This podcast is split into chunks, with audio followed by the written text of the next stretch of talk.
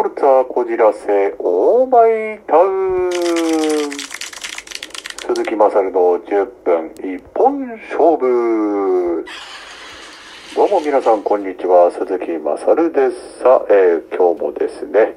四畳半一間特設スタジオよりお送りいたします。自宅でございます。ということではい、えー相変わらずぬるっと始まりました。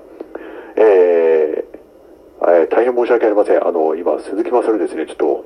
絶賛筋肉痛でございまして、はい。まあ、46にしてですね、筋肉痛が出るという、まあ、嬉しいやら悲しいやらって感じなんですけれども、あの、まあ、どこが筋肉痛かと言いますとですね、あの、右足の内股、右足だけなんですけれどもね、えーまあ、なぜこんなところが筋肉痛になってしまったのかと言いますとですね、あの、前前回か、あの、この10分一本勝負でも言ったと思うんですけれども、あの、下半身中心に、えー筋トレをしている鈴木まさりでございますが、まあ、普段は、えーお相撲さんの思考、そしてオーソドックスなスクワット、まあ、これを両方、えーやってるんですけれども、えーちょっとですね、その、新たな筋トレ方法を見つけまして、で、まあ、このトレーニング方法というのがですね、あの、新脚運動ってあるじゃないですか。あの、準備体操をするときにですね、その、足の裏をこう伸ばして、深く腰を沈めて、えー足裏を伸ばすっていう、あの動きなんですよ。まあ、これをですね、あの、体を沈めて、起き上が、浮き上がらせてまた沈める、その、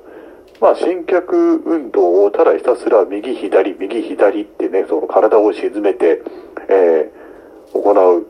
まあ、運動なんですけれども、これをちょっとやってみたんですけれども、あの、自分の予想に反してですね、これがえらく効きましてですね、はい、あの、まあ、ものの見事に筋肉痛が出てしまったという感じなんですね。まあ、筋肉痛が出るってことは、あの、まあ、当然その、鍛えられてるということで、あ、これはいけるなと思って、まあ、今後も取り入れようかなと思ったんですけれども、ただあの、なぜか右足だけで左足の筋肉痛が出なかったというところでね、ちょっとまあ、あの、体のその、負荷のかけ方が間違ってたのかななんて思うんですけれどもね、えーなんかその、両方とも筋肉痛ならともかくね、片方だけ筋肉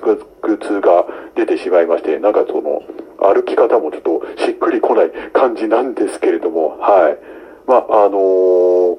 これね、本当にあのーまあ、聞くんで、まあ、皆さんもぜひ、えー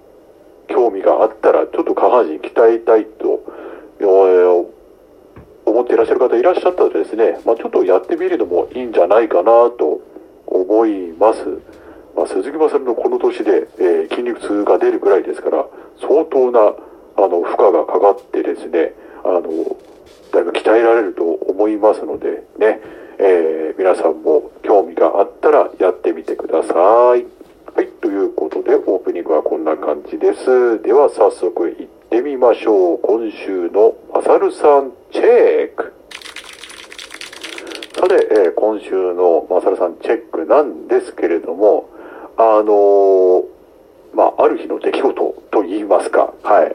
えーまあ、あの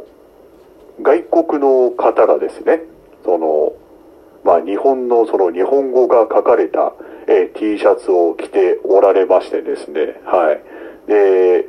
まあね、その T シャツなんですけれども、ああ、寒いのに大丈夫なのかな、結構丈夫なんだな、なんて思いながら見てたんですけれども、ね、あのまあ、外国の方ってね、結構その、日本のその漢字っていうか、えーそれが、あの、まあ、好きというかね、よく、あの、まあ、着てらっしゃると思うんですけれども、ただですね、その 方が、まあ、男性だったんですけどね、えー着てた、その、T シャツに書かれていた、その日本語の文字がですね、はい、あの思いっきり放送禁止用語だったんですね。あのいや、その T シャツはちょっとまずいんじゃないの？って、まあ心の中でそう思ってですね、まあ、注意するにもできずにですね、え、もしかしてその T シャツ着て、電車とか公共機関乗ったのかなと、まあ、いろんなあの想像が、あの、あったんですけれども、まあ、あの、ね、こう、日本、ね、がね、あの、好き、日本大好きっていうね、その気持ちは、あの、私、日本人としては、あの、すごく嬉しいことではあるんですけれども、さすがにその T シャ T シャツは、ちょっとやめた方がいいんじゃないかなと、あの、思いました。はい。えー、まあ何が書かれていたかというのはですね、それはですね、ちょっと電波に載せることはできません。皆さんのご想像にお任せいたします。はい、ということで、えー、まさるさんチェックは以上です。では次のガチャトークいってみましょう。今回のガチャトークテーマはこちら。あなたのクラスにいたヤンキーってどんな人だった？はい。いうことでね、えー、ヤンキーいましたね。もうちょうど自分の年代っていうのはもう、まさにヤンキー世代って言っちゃったらあれなんですけれども、はい。まあ、あの、ヤンキーっていうのは、いわゆるその、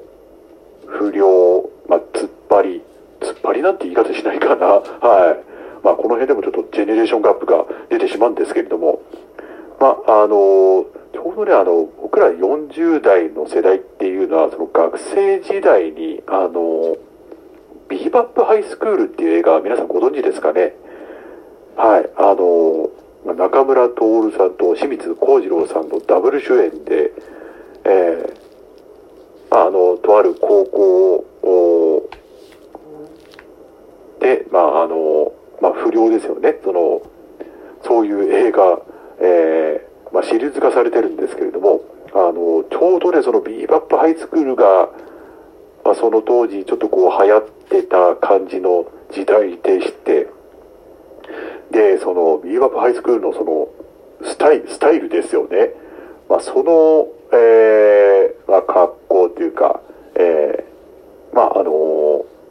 ズボン、制服のズボンなんですけど、これがですね、これをですね、あの、まあ、当時、えー、ボンタンっていう言い方をしてたんですけれどもね、ちょっとこう、横幅が広い、もちろんその普通の制服のストレートのズボンとは違ってですね、なんかこう、若干こう、ももの部分が、だ、まあ、ダボダボっていうかね、えー、そういう、あの、まあ、制服っていうか、ズボンがあったんですよ。うん。で、そのビーバップハイスクールの映画でもそれをね、履いてて、えー、まあ、それにこう、ちょっとこう、まあ、憧れたっていうか、多分それを真似してたんでしょうね。はい。で、まあ、髪型もですね、あの、リーゼントってあるじゃないですか。リーゼントとか、まあ、パーマっていうのをですね、あの、やってた、えー、人たちいましたね。ただですね、その、リーゼント、まあ、パーマどっちかわからないんですけれども、あれは多分自分で見よう見真似でやってたんですかね。なんかね、あの、本人はリーゼントパーマのつもりでやってると思うんですけれども、なんか、どう見てもですね、なんかその頭がですね、なんか、まあ言っちゃえばその、コペパみたいな頭になってたんですよ。で、あの、僕が行ってた、その、学校、まあ中学校はですね、あの、ブレザーだったんですね。はい。で、そのブレザーもまあちょっとこう、紺色系の、紺色系をちょ、紺色ちょっと濃くした感じの制服で、で、その、ブレザーにですね、その、真っ黒のボンタン、で、頭はコッペパン。なんですよ。ダッサいんですよね。まあ、今だから思うことなんですけれども、当時は、まあ、それがこう流行ってたっていうか、まあ、ちょっとこう、ね、えー、まあ、憧れてた空気があったんだと思うんですけれども、今振り返ってみるとですね、いや、ちょっとそれ違うんじゃないのっていう、え感じだったんですけれども、まあね、えー、今の時代と違って、まあ当時はそういう、うん、感じの、もう、ビーバップ世代っていうか、はい、が流行ってですね、なんか、なんかでもね、あの、今振り返ってみると、そういう格好に憧れてた自分たちは一体何なんだという、まあ、特にその髪型、コッペパン、ね、えー、まあ、コッペパン、本当コッペパンなんですよ。うん。だか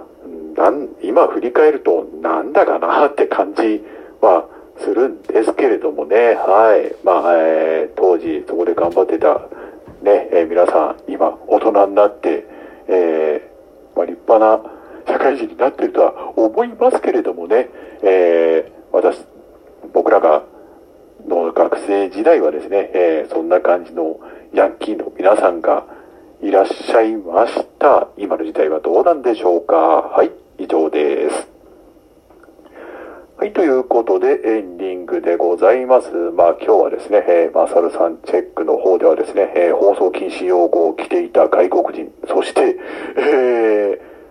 まあ、あの、コッペパンヤンキーっていう話をさせていただきましたけれどもね、えー、次回はどんなお話が飛び出すんでありましょうか。今回の10分一本勝負は以上でございます。またお会いしましょう。鈴木まさるでした。